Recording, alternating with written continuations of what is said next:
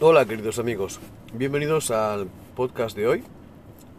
Hoy es el día 1 de enero de 2019. No sé si subiré hoy el podcast o un día o dos o tres más tarde porque no lo tengo claro aún. Eh, lo que quería era comunicaros que mm, para este año 2019, el día anterior, es el 31, eh, le dije mujer, ponme el pelo pelirrojo, naranja o algo así porque quiero salir un poco de los esquemas.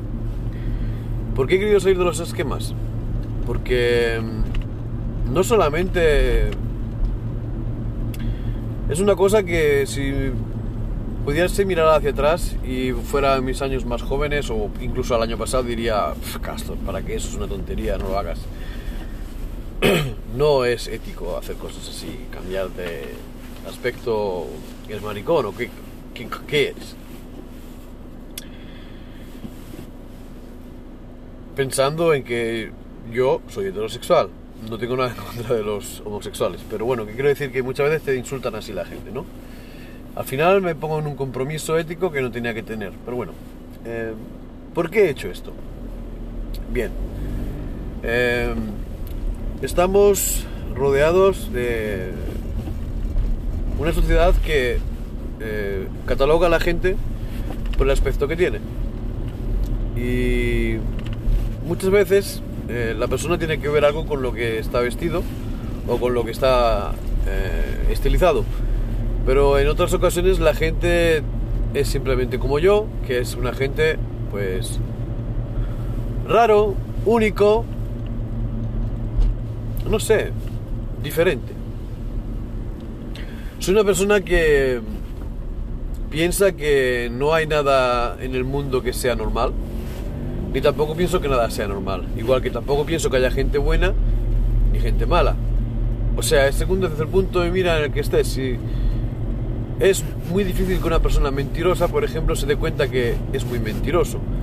Siempre intentará darse la excusa a sí mismo, en mi, bueno, por lo que yo he observado, en como que el mentir es un reflejo, es como que no se da cuenta que miente tanto o no es tan mala persona, no se da cuenta del daño que hace. Hay gente que es así, hay gente luego que es malintencionada y luego hay gente que es muy bien intencionada. O, como digo yo, gente muy buena, gente buena, gente ni buena ni mala, mala, malísima y súper malo. El muy bueno suele ser el que mucha gente pues se aprovecha de él. Y yo digo que en la vida eh, lo que tienes que intentar es abalanzar la balanza y decir, a veces tienes que ser bueno y a veces tienes que ser un poquito menos bueno, pero creo que nunca tienes que ser malo. Creo que a la gente que tenemos alrededor, si la tenemos alrededor es por algo, la mayoría de la gente es gente que tenemos como amistades, familia o conocidos de toda la vida, que ni son amigos ni son enemigos, sino que están ahí porque han estado eh, toda tu vida acompañándote en tu camino, unos más cerca de tu círculo eh, amistoso, otros menos de tu círculo amistoso, de cariño, de lo que tú quieras, pero están ahí. Y yo pienso que a toda esta gente que tenemos así, yo pienso que a la gente que nos va a hacer daño, lo mejor es tratarlo muy poco y si puede ser, pues ni tratarlos, ¿no? Pero cada uno con su conciencia. Quiero decir, estoy viendo que nuestras generaciones más jóvenes, eh, pues como que están cometiendo, bueno, no, no creo que sean ellos ni siquiera, sino la sociedad en sí. Eh, cuando estábamos en historia, no sé si os acordáis lo que son de mi edad, 40 años, y decían eh, en el año 80 y pico, es que la historia se repite, la sociedad vuelve a caer siempre en estos fallos y tal. Tú decías, no, hombre, ¿cómo, va, a, cómo va a volver a, eh, la gente a, a, juntarse en grupo y, y, radicalizarse? Esto no es normal. Sabemos todos que el mundo es para compartir y que todos tenemos que compartir con los demás y que tenemos que ser sociales. Sin querernos aprovechar de nadie y haciendo nuestro trabajo para nosotros y para ayudar al mundo. Bueno, pues ayudar a la naturaleza, si nos damos cuenta, empezamos con, los problemas de la capa de ozono en los años 80, estamos el 2019 y seguimos escuchando como seguimos todos luchando los que queremos, bueno, como aún las movilizaciones están ahí porque aún no están los gobiernos ni la gente eh, de alguna manera civilizada para que no se destroce la capa de ozono. Eh, seguimos con los problemas en todo el mundo de eh, violencia de género, ya sea de hombres a mujeres, en algunas cosas, en muchas ocasiones, sobre todo el 90%, y también eh, empezamos a ver una cosa que es eh, contra los hombres, que dices, ¿cómo puede ser posible que una mujer pueda agredir a un hombre y lo pueda hacer daño? Bueno, pues es, el día a día, ¿no? Em, seguimos viendo cómo se sigue violando, se sigue asesinando, se sigue robando, o sea, no ha cambiado el mundo en nada en los últimos años. Lo que sí estamos eh, viviendo es otra vez una censura en la información, o sea, no se informa totalmente al, al ciudadano de todo lo que sucede. Hay países que ni siquiera te informan de cosas que en otros países pues sería una alarma.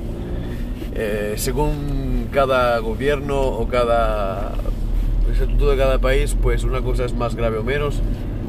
Eh, quiero decir que, no sé, y nuestra gente joven, como digo yo, eh, se están como de alguna manera no radicalizando totalmente en los años más jóvenes, después en los años más mayores seguramente sí, pero como que ya van siguiendo un, estos influencers que hay por ahí que tienen como una idea fija porque saben que les va bien si hablan solamente de ese tema y una vez que ya tienen a su público intentan abrirse a explorar otras cosas pero ven que no funcionan y se no sé se hacen como muy mono monoidealistas. Y no sé, yo he sido una persona que ha crecido toda la vida pensando que todo el mundo tiene razón, todo el mundo tiene poca la razón, o sea, pienso que según el momento y en el sitio en el que estés, una cosa puede ser buena, puede ser mala, puede ser bonita, puede ser fea, puede ser la justa, la injusta, pero nunca me, me he pensado en que la idea original que tengo yo es la oficial y la buena, o sea, pienso que todo el mundo tiene de alguna manera una lógica o una idea buena en común. Y por eso, yo sé que hay gente mala, sé que hay gente buena, pero pienso que todo el mundo de alguna manera intenta hacerlo lo mejor que puede. Naturalmente hay gente que se siente persona siendo bueno y hay gente que se siente persona siendo más malo. Y esto es una realidad que no a cambiar ni hoy ni mañana. Yo pienso que la vida en sí tiene que tener esta viceversa, ¿no? Lo contrario de uno y lo otro, o sea, es normal. Todos tenemos en la familia una persona que... A lo que iba a decir. Me cambié el pelo de rojo y tuve un... Bueno, quería darle a mis hijos y a la gente que tengo alrededor la posibilidad de que se dieran cuenta de que eh, la primera vez que ves una persona no es justo que te hagas un análisis de cómo es y cómo no es. Porque claro, mucha gente que me ve ahora a mí pensará algo, pero ellos saben, los que, las personas que tengo cerca y que me están acompañando en estos últimos, eh, pues casi 20 o 25 años que me conocen, saben en qué soy, cómo soy y dónde, cómo pienso en algunas cosas y cómo pienso en otras cosas. Y claro, eh, si me hubiera visto la primera vez vestido así, eh, de farraguas con el pelo naranjita o pelirrojo, ¿qué hubieran pensado de mí, no? ¿Qué es lo que piensa mucha gente?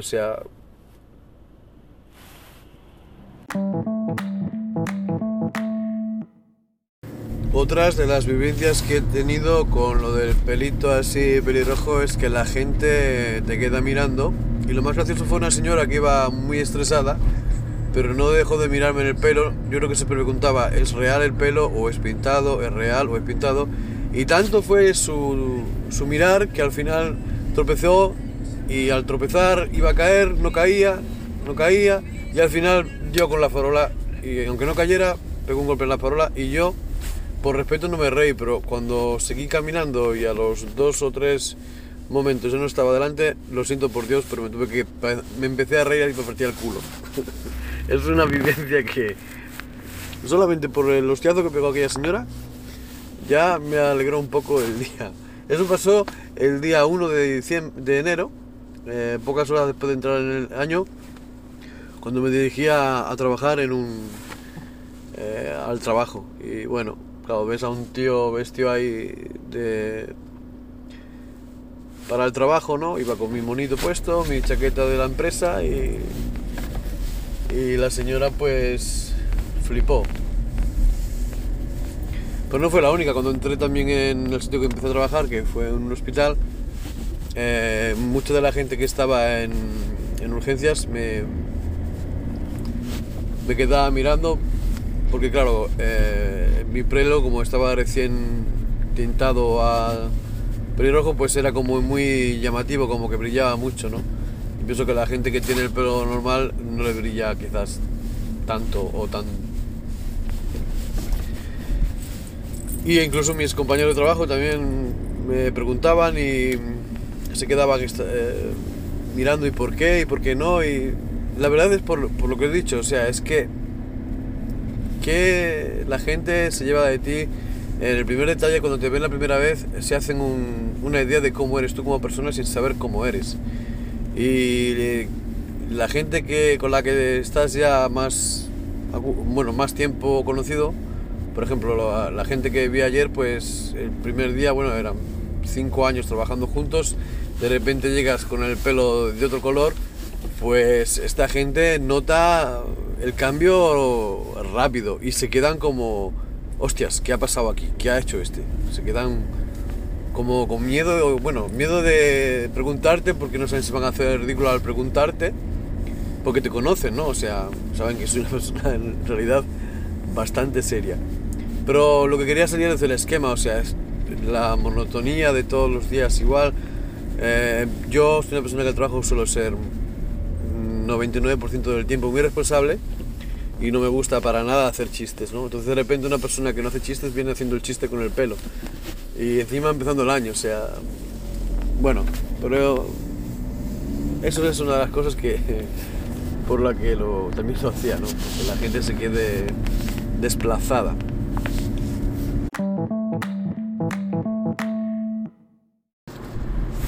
En resumidas cuentas, lo que quiero decir es que eh, comunicarle al mundo exterior vuestro o ayudarlos a todos a comprender de que la vida no se trata de si las cosas son buenas, si las cosas son malas, pero intentar equilibrar un poco eh, las vivencias que tenemos, o sea, no podemos limitar todo a lo que pensamos nosotros o a lo que piensan los demás, sino intentar tener una media entre lo que puede ser. Porque muchas veces nuestra idea está fijada por nuestro entorno y la idea de la persona que tienes de frente está también fijada por su entorno. Quiero decir que tus ideas tienen que ver con tus experiencias que has vivido. Pero no por eso tienes que cerrarle la puerta a las vivencias de los demás. O sea, a la idea que tienen los demás de una misma cosa. Eh, a mucha gente le gusta el helado de chocolate, a otra gente le gusta el de fresa, a otra gente le gusta más el de vainilla, a otra gente no por eso es uno mejor que el otro, es simplemente diferente. Y lo diferente es lo que hace que a veces la vida sea tan divertida, ¿no?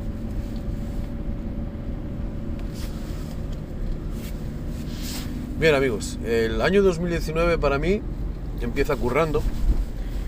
El cambio de año para muchos ha sido eh, genial, para otros ha sido triste, para otros habrá sido